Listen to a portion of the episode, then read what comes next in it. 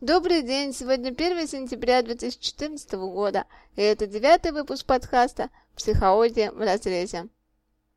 Вот и закончилось жаркое лето, наступила моя любимая пора года – осень. Сегодня дети пошли в школу, а взрослые продолжают любить и ревновать, и сегодняшняя наша тема подкаста будет ревность.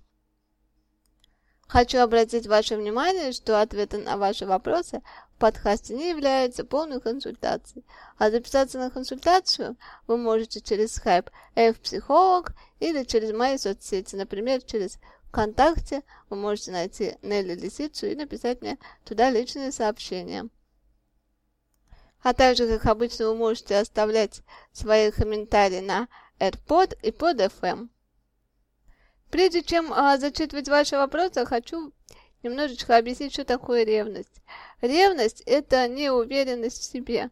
Если человек ревнует другого человека, это значит, он не доверяет сам себе, не может поверить самому себе, что э, вот я такой, какой есть, и что меня можно любить, и что от меня никуда не уйдут, и лучше меня нет никого. Человек сам не может в это поверить, э, тем самым это говорит о том, что человек сам себя не может любить, а который человек не умеет себя любить, он, как правило, не может любить других. Точнее, даже не просто как правило.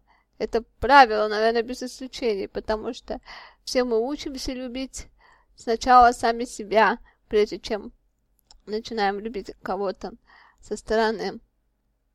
А если сказать очень просто, а, то если мы не научились любить себя, то мы просто не знаем, как любить другого человека. Отсюда идет ревность, отсюда идут незрелые отношения и всякие прочие неприятности. Итак, зачитаю следующий вопрос от Шаура. А жена-то три года, жена ведет себя так, что хочешь ревности, и говорит, что любовь без ревности не бывает. Не ревную, значит не люблю, а я люблю вроде. Но тут на самом деле две проблемы. Наверное, начну с конца. Вы пишете, а я люблю вроде. Когда задаешься таким вопросом, люблю или не люблю, то это уже значит, а, что любви-то тут никакой нет, потому что любовь сама по себе штука такая, она безоговорочная, и когда появляется вопрос, это умирает любовь. Вот, нужно, наверное, все-таки над этим работать.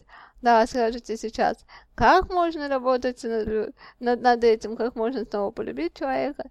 Но на самом деле э, целая большая тема отдельная, о которой мы тоже как-нибудь поговорим. Ну а сейчас все-таки разберем э, конкретный случай именно с конкретным случаем ревности.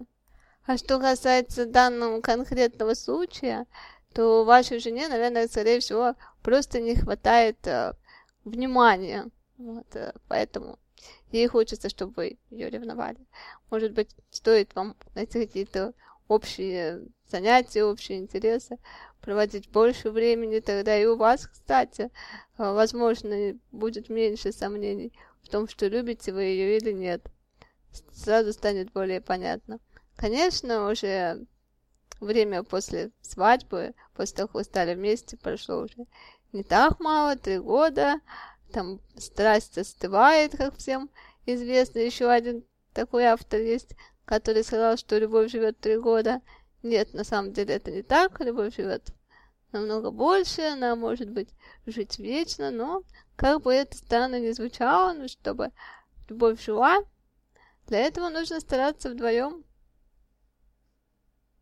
Следующий вопрос от некого Курта 296. Во-первых, хочу сказать вам, что не стоит дублировать свои вопросы и ВКонтакте, и в комментарии. Я все равно все ваши вопросы вижу, даже те, которые вы написали один раз, я все их вижу, я их все переношу в Evernote, все вопросы подготавливаю, и потом все зачитываю их в эфире. Точнее, как я уже говорила, что я очень многие вопросы обобщаю, потому что тема одна, вопрос звучит идентично, и думаю, что совершенно не имеет смысла а, ваше имя прочитала или что-то другое имя. Дело в том, то, что тема одна, проблема одна, значит, будем вот так вот поступать. Курт пишет следующее.